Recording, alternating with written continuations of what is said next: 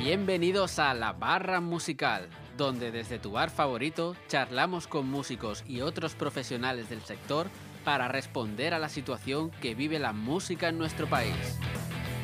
Hoy vienen a tomar una caña Esteba Cester y Jorge Gándara para hablarnos sobre cómo están viviendo esta situación y cómo se han reinventado para seguir adelante.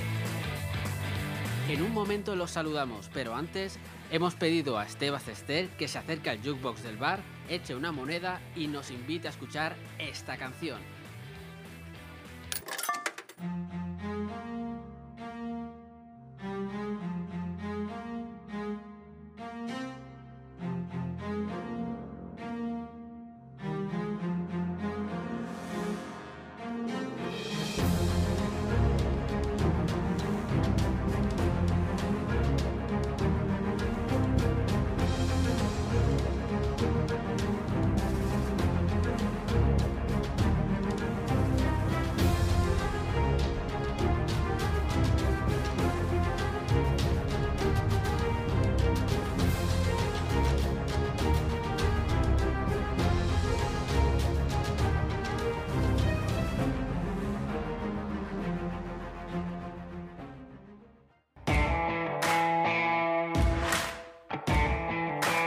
Estás escuchando La Barra Musical.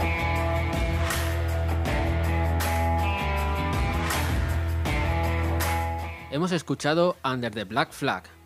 Esteba, ¿por qué has escogido esta canción? Bueno, es un tema que me inspiró, estaba componiendo y de repente me dije, oye, con las ganas de que llegue el verano, quizá los piratas, eso ya no lo tengo tan claro, pero me inspiró bastante. Y bueno, hice un tema de piratas, así con emoción, con fuerza, con pasión, vaya. ¿Te gusta componer entonces?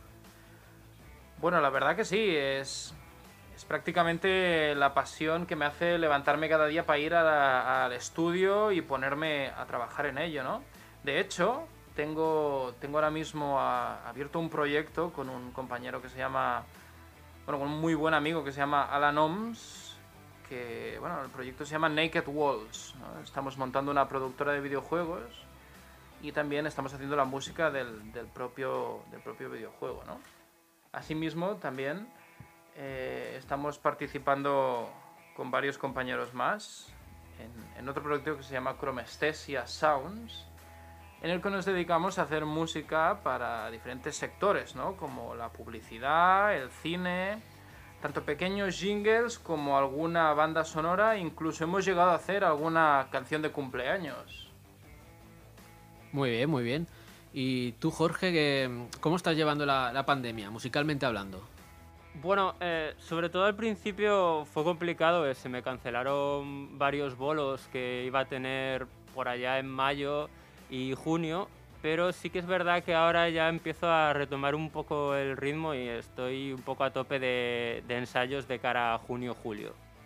¿Te mueves más por los ensayos que, por ejemplo, por la producción o composición musical? Un poco por ambos. También colabora con, con Esteba en el proyecto este de Chromestesia Sounds y también voy componiendo algo, pero sí que es verdad que igual me centro más en trabajar con artistas como, como batería. Bien, Jorge, ¿y tú quién eres? ¿Quién es Jorge musicalmente hablando?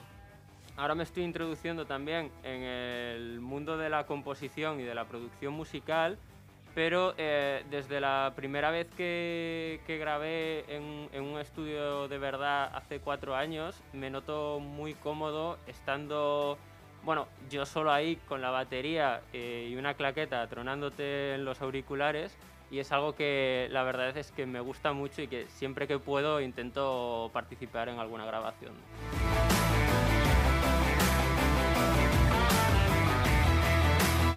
Puedes estar de relax así o con cromestesia. Puedes cumplir años así o con cromestesia. Puedes ir de compras así o con cromestesia. Puedes contar tu historia así o con cromestesia.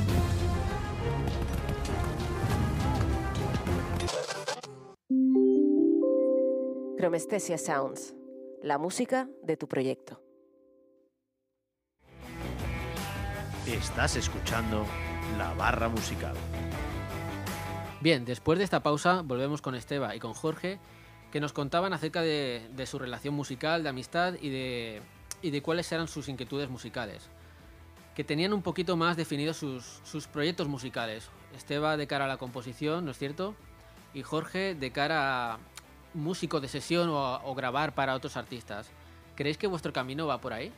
Ahora mismo diría un poco que sí, porque es de lo que más estoy consiguiendo bolos, más consigo más actuaciones como músico acompañante del proyecto de otro, por decirlo así. Suena un poco feo, pero bueno, al fin y al cabo, el que compone las canciones y eso es eh, el cantante principal. Eh, estoy consiguiendo más eso que formar mi propia banda ahora mismo. Entonces, me intento focalizar ahí.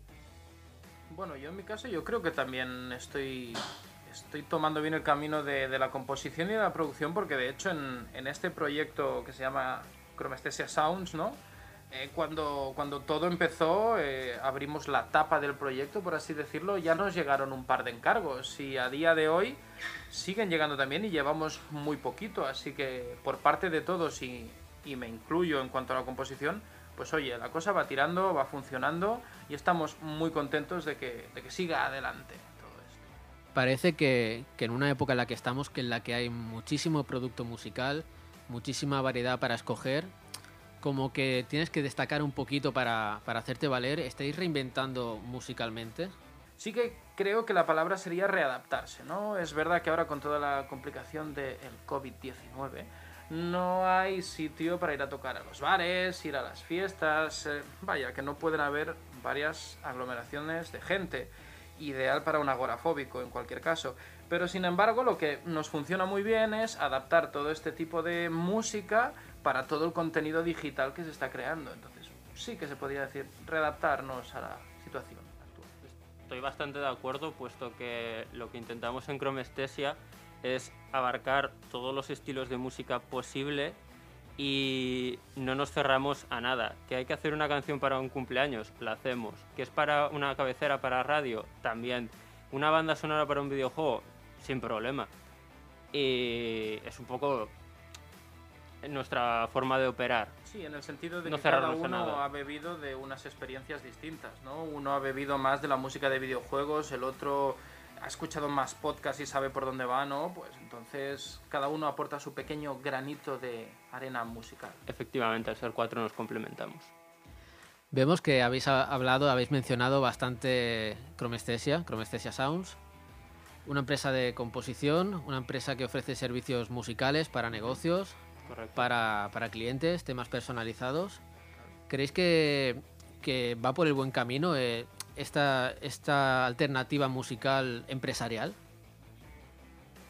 Sí, a ver, realmente es un poquito lo que hemos comentado antes. Eh, irá por buen camino seguro dentro del, del mundo de la música porque realmente es el producto que se está necesitando ahora. Es verdad que la gente tiene ganas de, directos, pero hasta que no pasen todas estas restricciones, lo que más se va a priorizar es contenido digital, eh, creación, pues sea al momento en un Twitch, sea preparando para vídeos, sea en YouTube, sea para cualquier otra plataforma o para pequeños jingles, no sé. Eh, entonces, es el producto que tiene que funcionar ahora mismo en la industria musical. Estás escuchando La Barra Musical.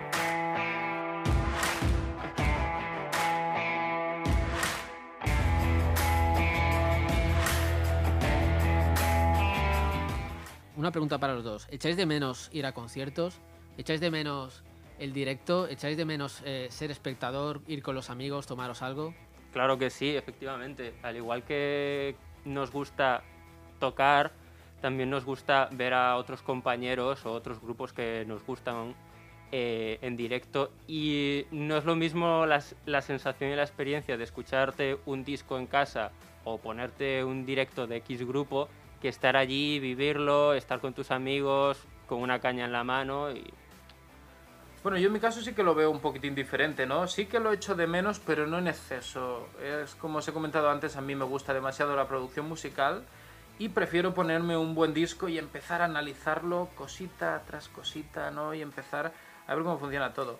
Creo que también es otra, otra excusa más, ¿no? Para poder tomarte unas copas, varias incluso, con tus amigos, salir y escuchar música, ¿no? Pero no me molesta esta situación actual.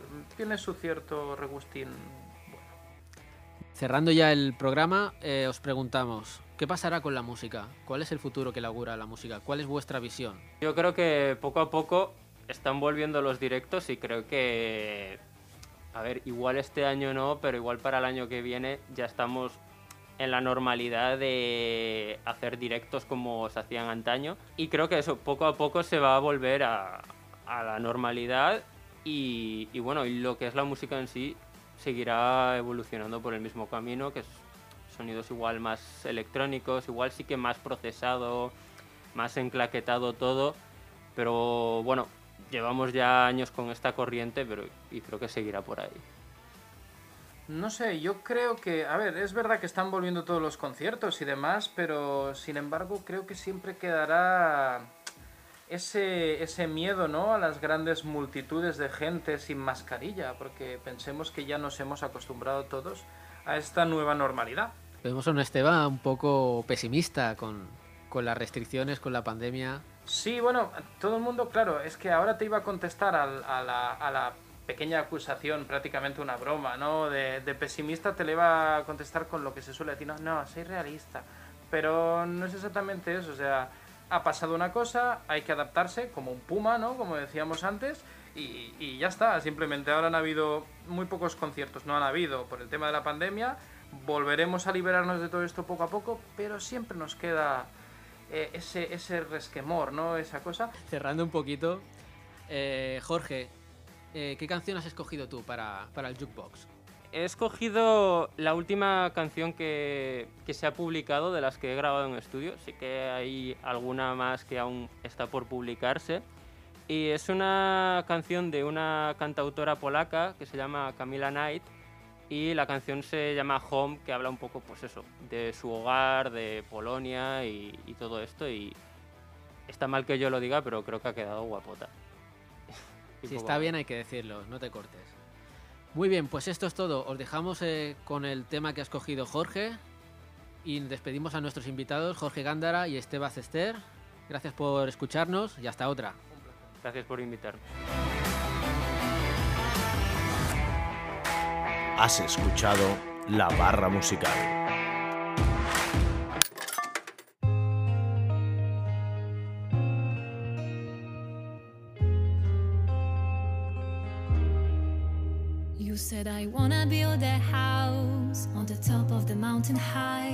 We could lay on the grass and light the candles just outside.